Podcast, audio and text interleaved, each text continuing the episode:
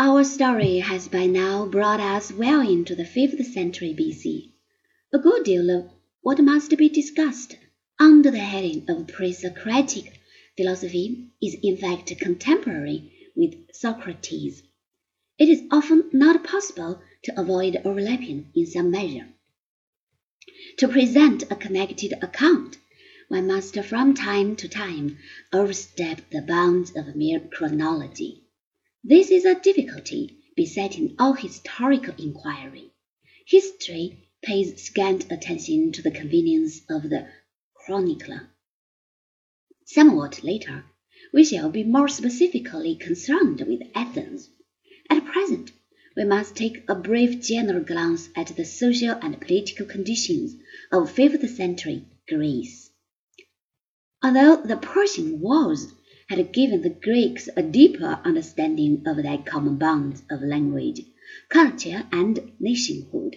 The city-state very much remained the center of interest. Beyond the traditions belonging to all who spoke the tongue of Hellas, the local customs of each single city continued their own vigorous life and maintained their identity. Homer might indeed be a common heritage, but Sparta was as different from Athens as a prison from a playground, and each was different from Corinth or Thebes. The development of Sparta had taken a peculiar turn of its own.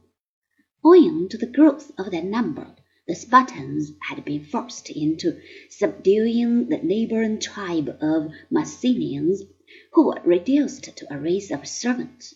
As a result, the Spartan state became transformed into a military camp.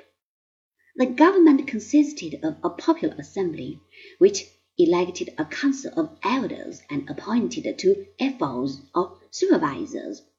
There also were two kings, one each from a noble family, but the effective power lay in the hands of the ephors. The entire aim of education was to produce disciplined soldiers. The Spartan hoplites were famous throughout Greece, and did indeed represent a formidable force. The stand of Leonidas and his three hundred men against the Persian host of Xerxes at Thermopylae must count amongst the memorable feats of history. The Spartans were not a morbidly sentimental people. Discipline was harsh and private feelings subdued. Misshapen infants were exposed in order not to dilute the vigor of the race. The young were taken from their parents at an early age and brought up in institutions resembling military barracks. Girls were on the whole treated in the same way as boys, and the social position of women was largely one of equality. A good deal of Plato's ideal state is inspired by the example of Sparta.